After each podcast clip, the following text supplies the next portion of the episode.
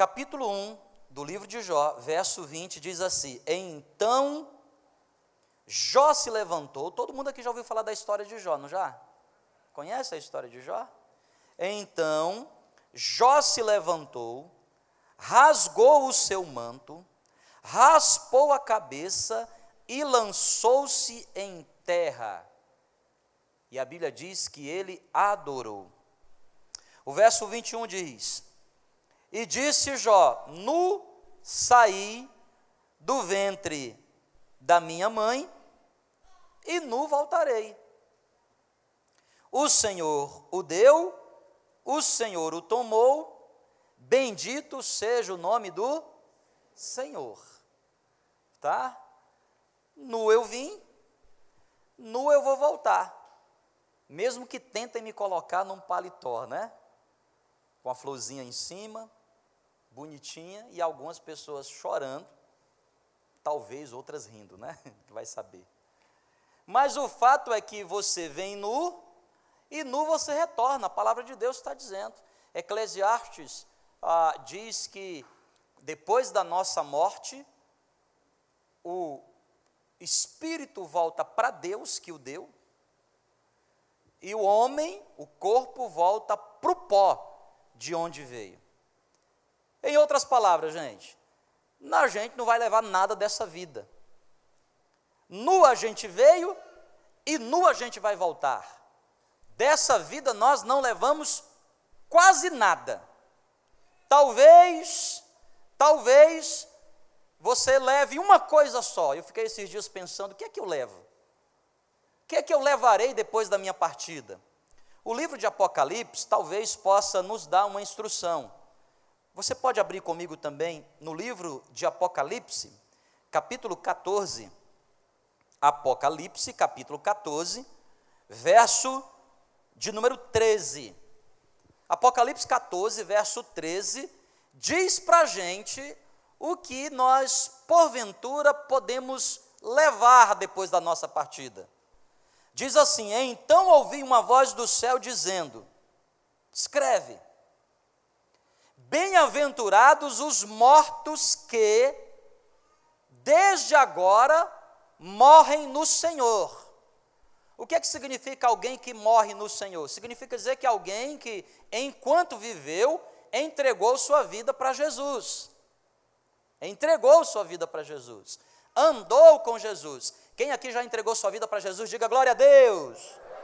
Que bom. Se você não fez ainda, faça. Certo? Com o coração eu creio, com a boca eu confesso. Se você ainda não se batizou, se batize dia 31. Porque o batismo é o símbolo dessa minha confissão. E é uma ordenança. Jesus decide por todo mundo, quem crê deve ser batizado. Então, para que, que a igreja existe? A igreja existe para três coisas: para pregar, para batizar e para ensinar. Ide por todo mundo e pregar o evangelho. Quem crer e for batizado será salvo. Você prega e aqueles que você está pregando, alguns vão crer e esses que creem devem ser batizados. Nós batizamos os que creem. Dia 31 você tem oportunidade. E aqueles que são batizados, a gente ensina, porque o texto continua dizendo, Mateus capítulo 28, verso 20: ensinando-os a guardar todas essas coisas, eis que estou convosco todos os dias até a consumação. Então a gente prega para todo mundo, alguns creem, os que creem a gente batiza, e dentre esses que são batizados, formam o corpo de Cristo, a gente ensina. Vocês estão aqui comigo? A gente ensina.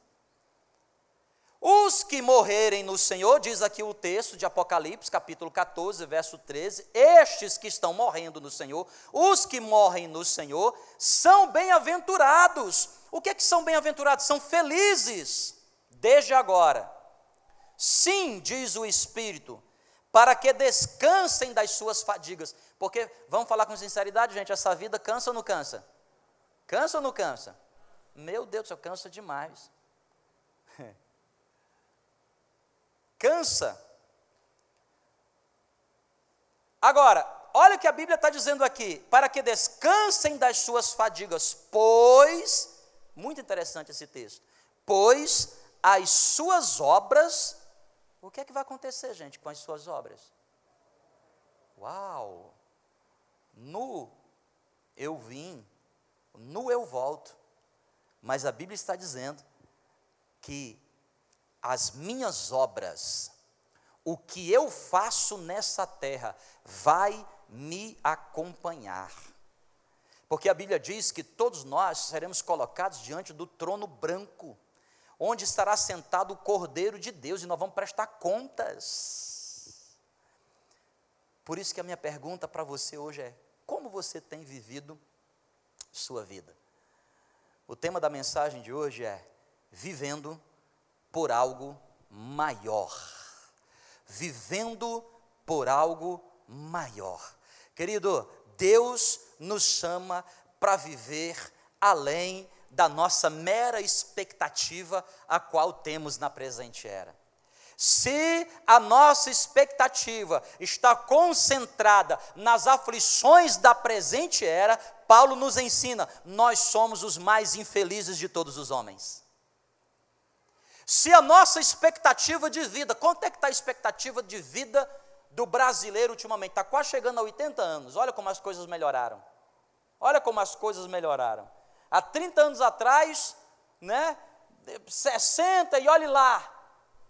Paralisia infantil, uma série de coisas. Eu me lembro que quando eu era é, jovem, adolescente, criança, eu me lembro de tomar vacina eu sou do tempo ainda que experimentava aquela pistola. Já vocês tomaram vacina de pistola? Não. Eu já morria de medo de vacina, ainda vinha a pistola, né? Eu disse, vou morrer agora. né? Eu, magrinho lá, meu Deus, vou tomar, eu já morro de medo da vacina. Aí vem aquela enfermeira com a pistola, ela, não, e ela diz assim: não, não endurece o braço, não. Como não endurece? Como é impossível? E ela, pá, eu morri, meu Deus do céu. Mas eu lembro que eu fui tomar umas vacinas umas três ou quatro vezes ao longo da minha vida inteira, de criança e adolescente. Esse é o tipo de, os tantos de vacina. Esses dias alguém me perguntou, pastor, cadê a sua carteira de vacinação? Eu disse, oh, minha carteira de vacinação está aqui. Eu apresentei para a pessoa a carteira de vacinação, só só tomou essa, só. Febre amarela, quando eu vim para Roraima, que eu tive que ir para Venezuela, tinha que tomar. Agora, quando você pega, por exemplo, a carteira de vacinação da Sara, que tem 11 anos, e da Esté, meu irmão, é uma Bíblia. É ou não é? É uma Bíblia. E tem as que são gratuitas, tem a paga, e a pessoa diz assim, tem a dose 3, a dose 4, isso não termina nunca não, é? E a expectativa de vida, por causa da questão das vacinas e tudo, a vida tem melhorado. Hoje a expectativa de vida do brasileiro está chegando, presta atenção, gente, aos 80. Vocês estão aqui, pessoal, comigo? Nesse calorzão? Está gostoso, não está esse calor? Imagina eu aqui. Agora presta atenção aqui, ó. 80. Esse mês eu vou fazer 43. Então significa dizer que eu cheguei na metade da vida. Estou na metade, hein? Oh, aleluia! Ainda tem muita lenha para queimar. metade da vida. E eu fiquei pensando comigo esses dias: o que eu tenho feito da minha vida? Como temos vivido? Eu quero chamar a sua atenção aqui para duas ilustrações que eu coloquei aqui. Ó. Presta atenção, reflexão rápida. Primeira delas, olha aqui.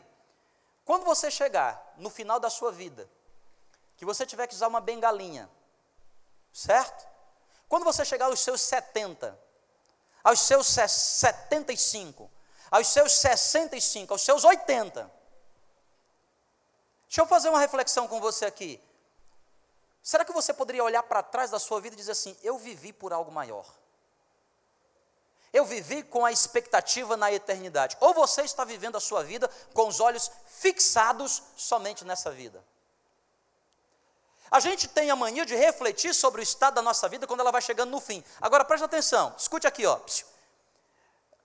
Eu, como pastor, tenho que frequentemente orar pelos enfermos. E às vezes por pacientes terminais. Pessoas que estão com a sua vida por um fio às vezes até desenganadas. E nesse momento difícil da nossa vida, imagine-se que você tivesse num momento como esse. Preste atenção, se imagine. Eu pergunto para você, como você viveu a sua vida?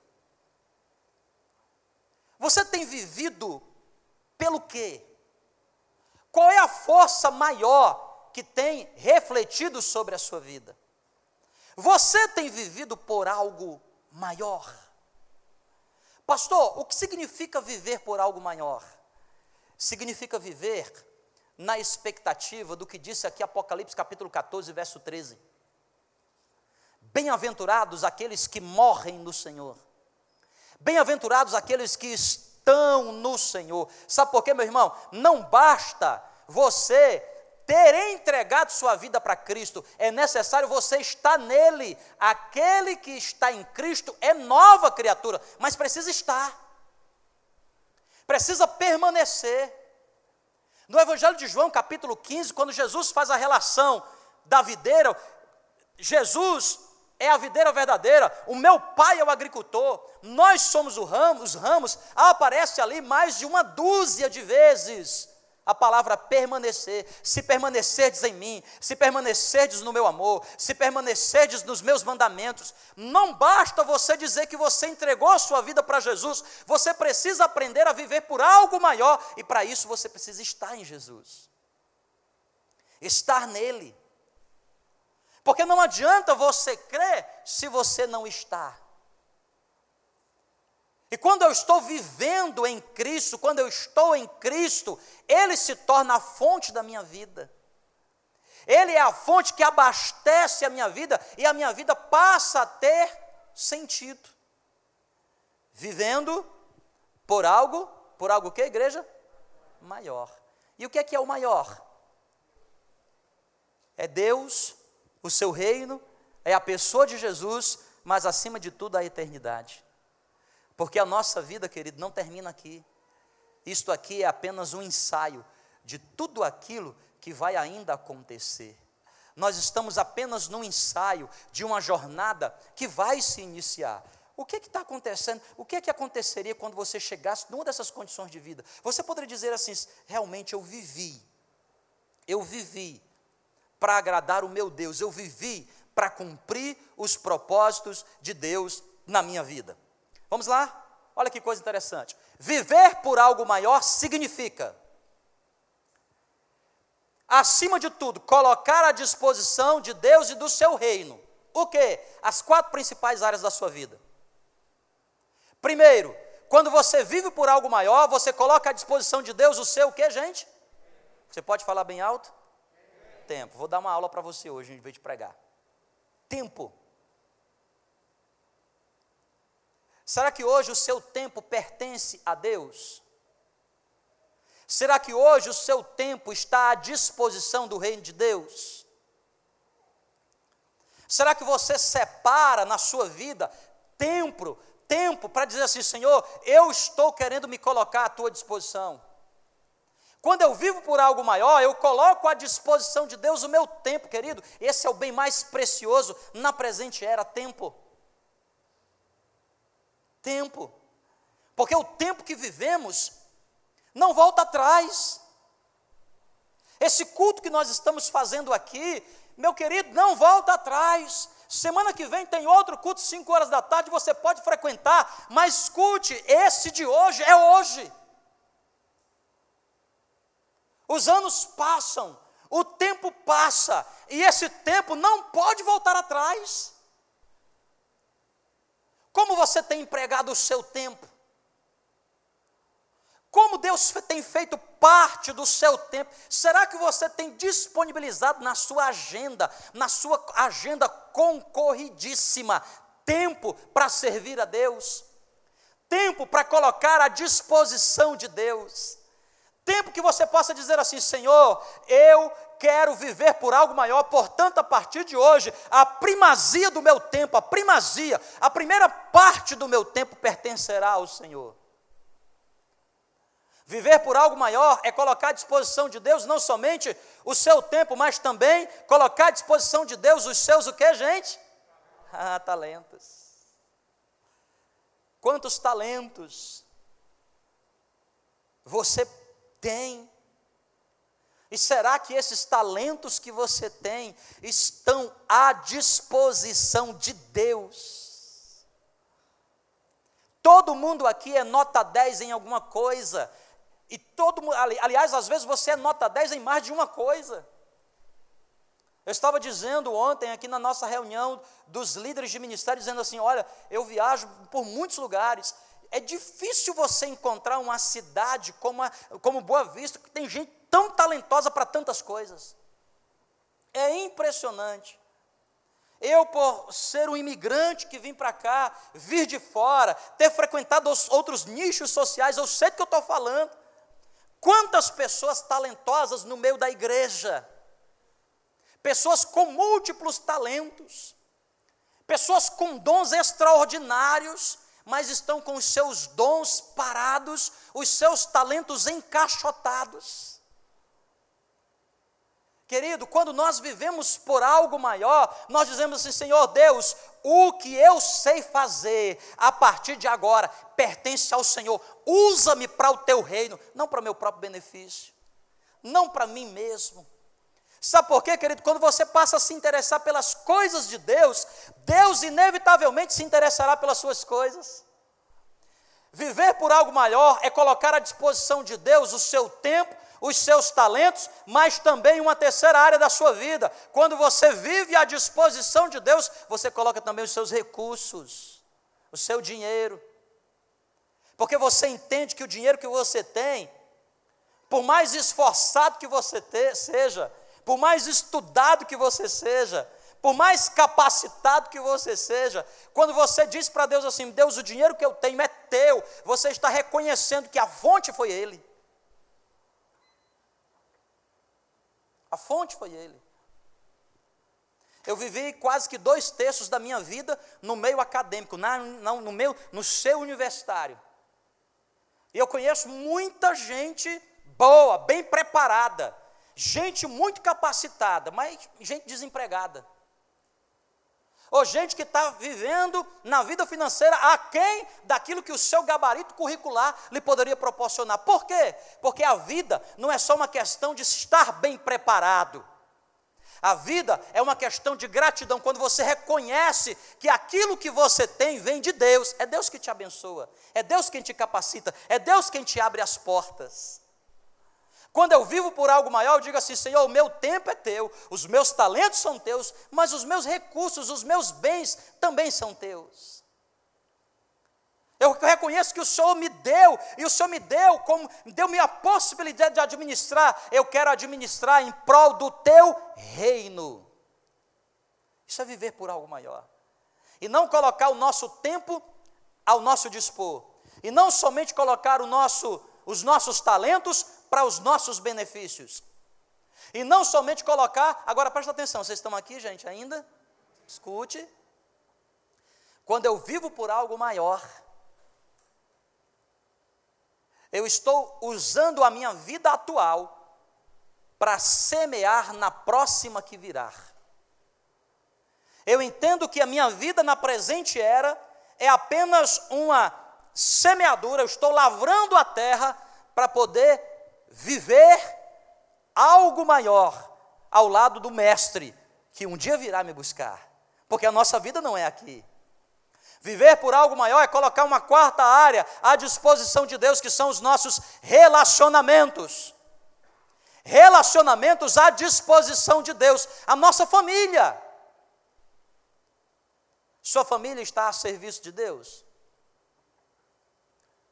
Eu estava aqui ontem falando mais uma vez, dizia o seguinte: olha, quantas esposas, quantas mulheres, porque vou falar das mulheres inicialmente, porque as mulheres são mais aptas, se disponibilizam com mais facilidade na igreja para servir, as mulheres do que os homens.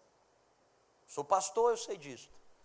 As mulheres se habilitam uma, com mais facilidade. Mas quantas mulheres, aqui mesmo nessa igreja, aqui, ó, nessa igreja aqui, e lá para o meu gabinete, disse, pastor, ora para o marido, pastor, vai para a igreja, pastor.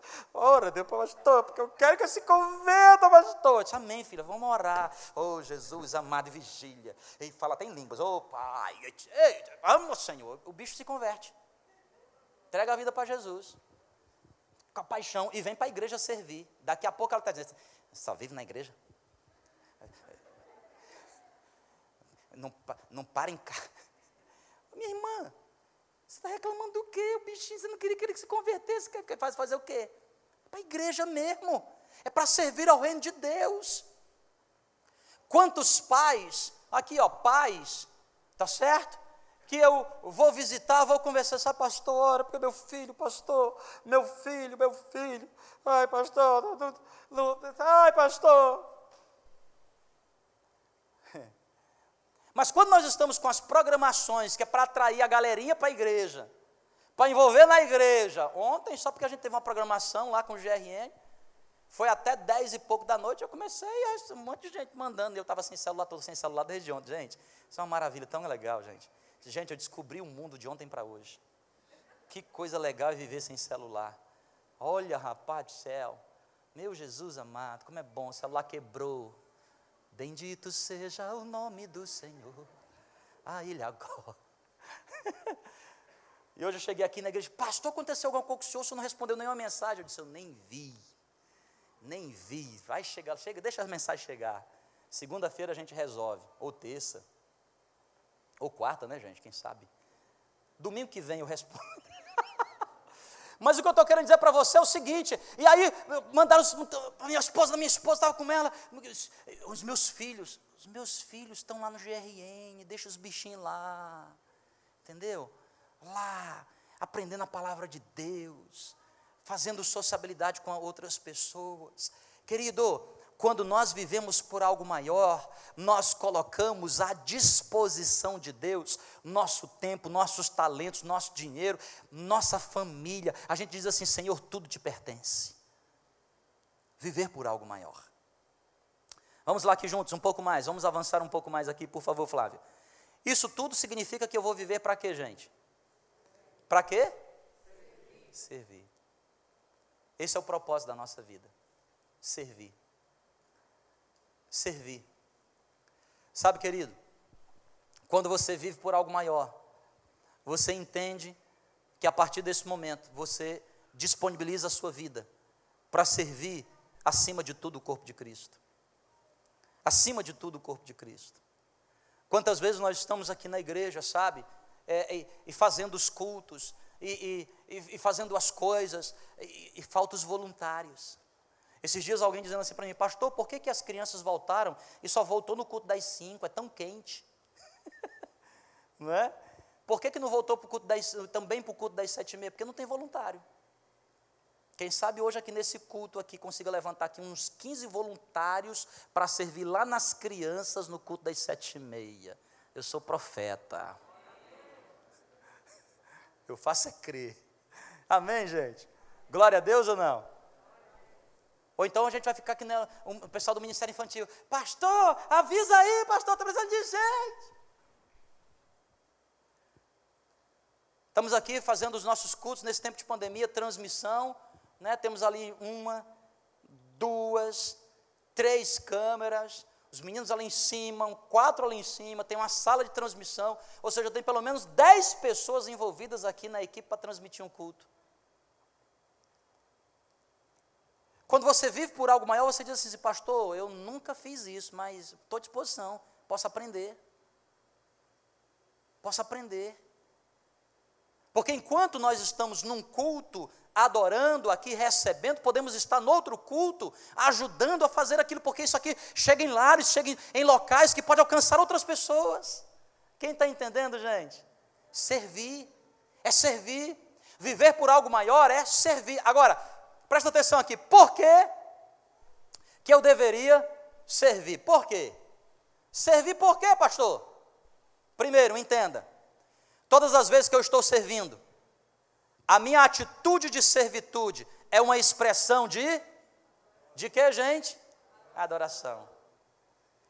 Por que, que eu devo servir? Porque o serviço é uma expressão de adoração. Evangelho de Mateus, capítulo 4, você pode ler em casa no verso 11. A tentação de Jesus.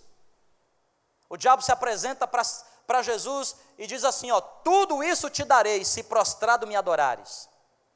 Tudo isso darei se prostrado me adorares.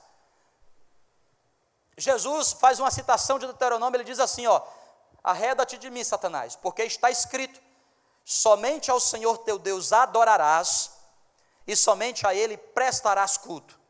usa-se ali duas palavras no grego. A primeira é proskunel, que quer dizer prostração, rendição, é o primeiro nível da adoração. Quando eu adoro a Deus, a gente canta essa canção aqui no começo do culto. Eu me rendo aos teus pés, eu me entrego, eu me lanço nas tuas mãos, porque eu sei que a minha vida depende de ti. Isso é adorar a Deus. É mais do que uma canção, é mais do que um culto religioso. É você render a sua vida a Deus. Esse é o primeiro nível.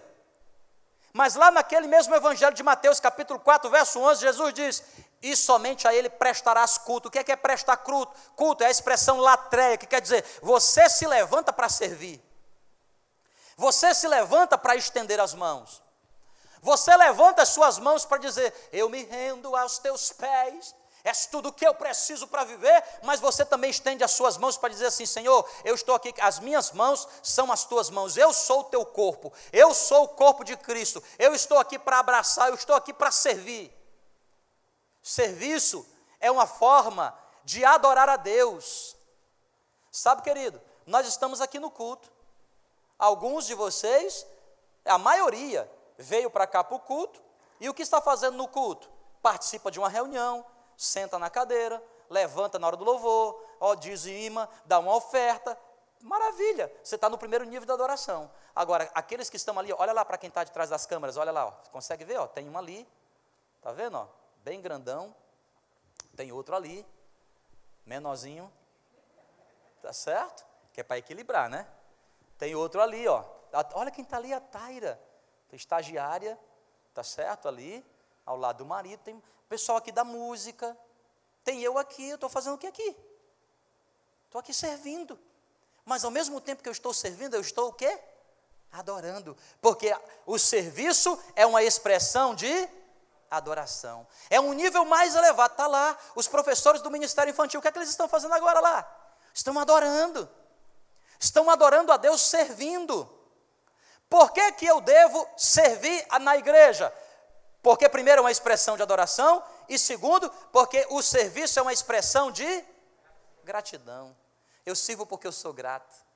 Eu não sirvo porque me pediram para fazer algo, eu sirvo porque eu sou grato. Sabe, querido, você tem uma gratidão tão profunda por aquilo que Deus fez na sua vida que você diz assim: Senhor, eu não posso ficar parado, eu preciso fazer alguma coisa, eu quero servir, eu quero ajudar de alguma forma, eu quero, eu quero ajudar lá no estacionamento, é, lá na mídia. Aqui na igreja nós temos 18 ambientes diferentes entre os jovens, entre as crianças, entre os adolescentes, entre os juniores, na música, na mídia, na transmissão, na recepção, na intercessão, é, que mais? Na compaixão. Gente, isso, pastor, não me encaixa nada disso. Não me encaixa nada disso, porque eu não sei fazer nada disso. Não tem problema, a gente cria um ministério nada disso. Olha que ministério lindo. Que ministério você faz parte? Eu sou do nada, nada disso. A gente só dá uma melhorada, fica nasadíssimo. Não é não?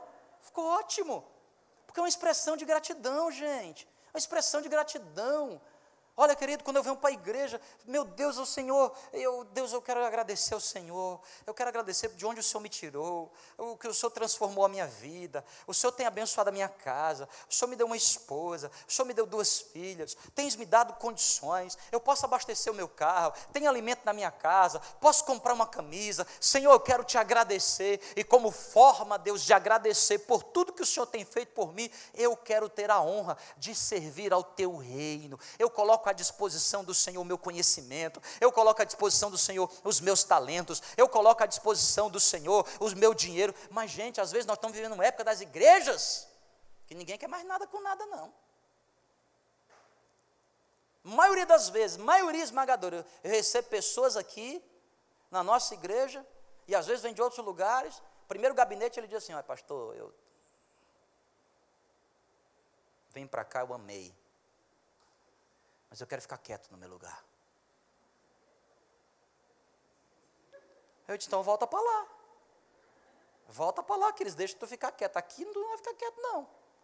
Então vou botar tu rodinha no teu pé, rodinha no pé, vou inclinar o plano e vou dar um empurrão ainda, 45 graus, vai com tudo. Ayrton Senna.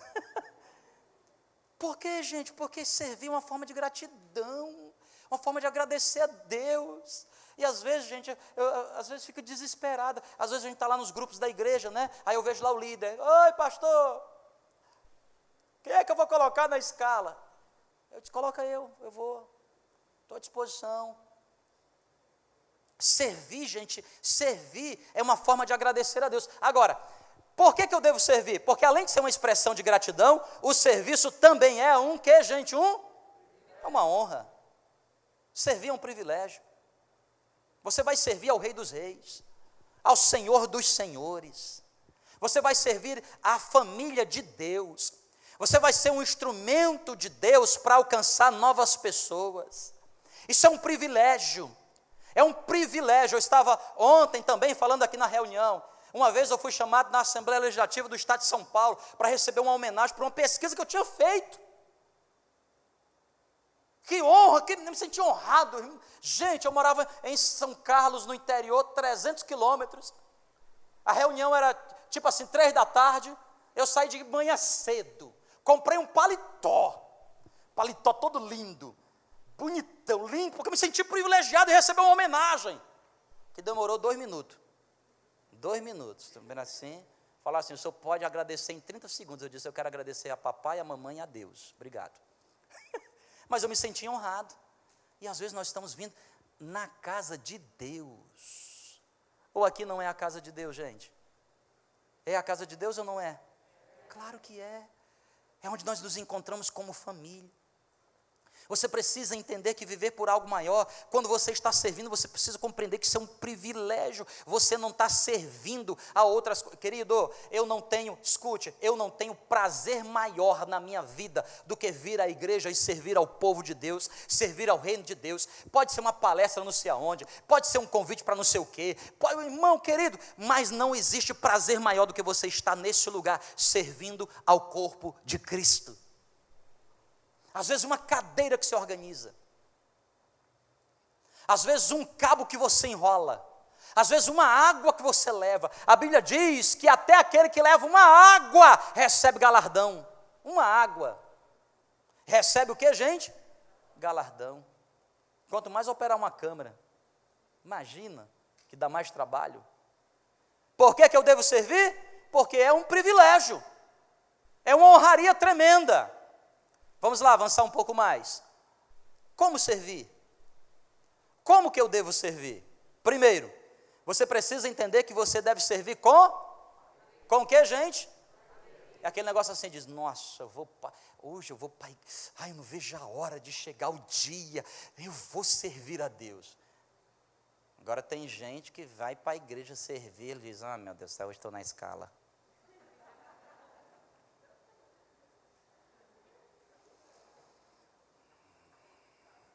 Ai, tomara que eu fique gripado. Que a Covid me pegue hoje. Fico impressionado, cara. É uma honra. É um privilégio. Você deve fazer com o quê? Com alegria, com satisfação com prazer.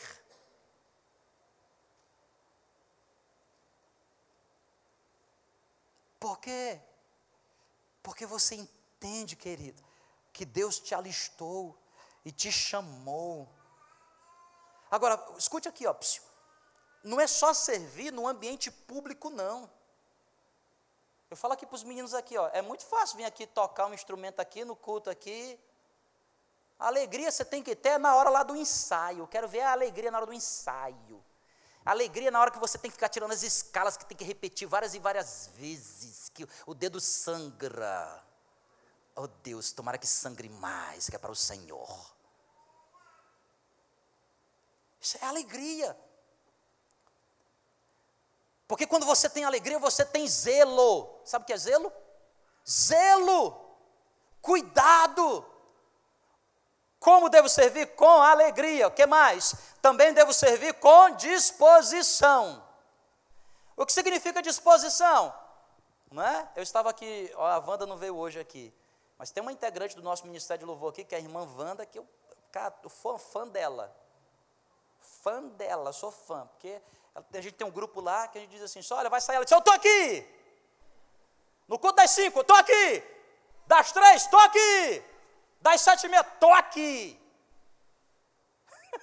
de quarta-feira, estou aqui, na vigília, estou aqui, aqui, pastor, ei, pastor,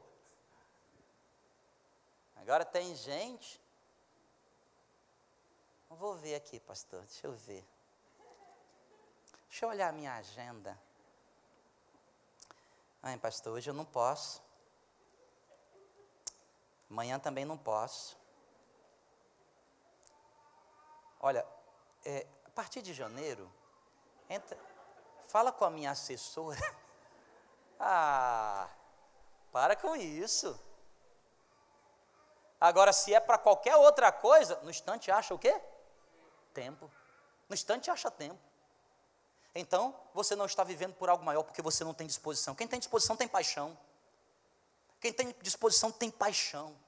Faz com toda paixão, com toda alegria, com toda satisfação. Como servir? Três. Você deve servir com com excelência. O que é, que é excelência, gente? Dando sempre o melhor. Dando além dos seus limites quando você faz algo com excelência, você vai além das suas forças. Quando você serve dentro da sua margem de conforto, você não serviu com excelência. Pode até que seja, seja bonito para o outro, alguém está até te aplaudindo, os outros acham até que é maravilhoso, mas não é excelente porque Deus está vendo o seu coração e Deus sabe que você pode ir mais. Deus sabe que você tem como ir um pouco mais. Viver por algo maior é servir a Deus com alegria, com disposição e com Agora a última pergunta para finalizar hoje aqui. Quando que eu devo fazer isso? Quando servir? Primeiro, quando? Em todo o tempo. Segunda, terça, quarta, quinta, sexta, sábado, domingo, feriado, dia de finados, todo o tempo. Você foi chamado para servir a Deus. E servir a Deus para você é uma forma de você viver aquilo que Deus tem dado para você. Servir em todo tempo, mas também em qualquer lugar. Porque às vezes nós somos seletivos. Aí, pastor, eu até posso ajudar ali na transmissão, mas só se for no culto das sete e meia, e se for culto especial de Santa Ceia, porque, pastor, eu sou um cinegrafista muito eficiente, o close que eu dou, vou deixar o seu bem magrinho. Minha mulher ia amar. em qualquer lugar, em todo tempo. E para finalizar, quando que eu devo fazer isso? Constantemente. Com constância com constância. O que é constante, gente? É, é aquilo que você começa e você termina. Constância representa eu não desisto daquilo que Deus confiou nas minhas mãos. Quantas pessoas não estão vivendo o melhor de Deus porque desistiram daquilo que Deus entregou na mão? Constância. Quando você entende que servir é viver por algo maior, você faz isso constantemente, porque a Bíblia diz assim: ó, maldito é aquele que faz a obra do Senhor relaxadamente. A palavra do Senhor diz assim: ó, aquele que põe a mão no arado e olha para trás não é digno de, de mim. Em outras palavras, servir é o que, gente? É um estilo de vida eu quero convidar você, na autoridade do nome de Jesus hoje. Meu último slide é: vamos viver por algo maior, pessoal? Vamos viver além da nossa própria vida? Vamos viver muito mais do que semear na nossa própria terra. Vamos chegar ao nosso Deus e dizer assim: Senhor, Eu sou tão grato por tudo que o Senhor tem feito por mim.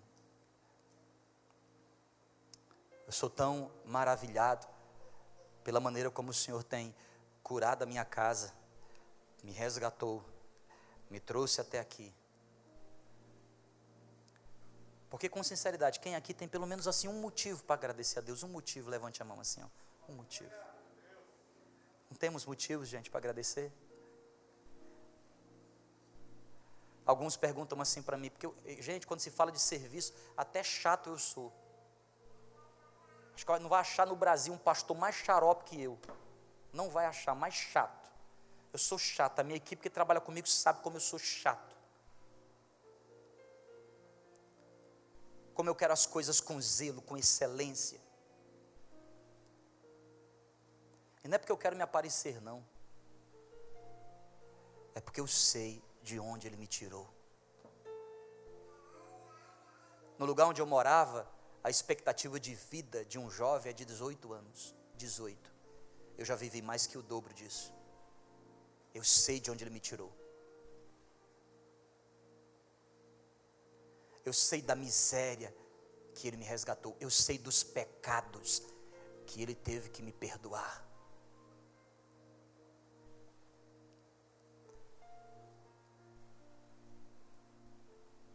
Há muitos anos atrás, quando eu ouvi essa canção que nós vamos ministrar aqui, essa canção ela mexeu tão profundamente com o meu coração, que daquele dia em diante, quando eu ouvi pela primeira vez, Aline Barros tinha acabado de lançar, eu disse assim: Deus, é isso que eu quero. Naquele mesmo ano em que ela cantou aquela canção, eu estava lendo o livro do, do Rick Warren, Uma Vida com Propósitos. No começo do livro, aliás, eu estava lendo em paralelo o outro livro dele chamado Uma Igreja com Propósitos. E lá naquele livro, no começo do livro, logo no prefácio, ele dizia assim que ele dizia assim, Senhor, a oração dele era assim, Senhor, eu sei que o Senhor está fazendo grandes coisas no mundo, grandes coisas o Senhor está fazendo. Eu só quero pedir uma coisa ao Senhor. Dê-me o privilégio, me inclua nos teus planos me inclua. E eu fiz aquela oração.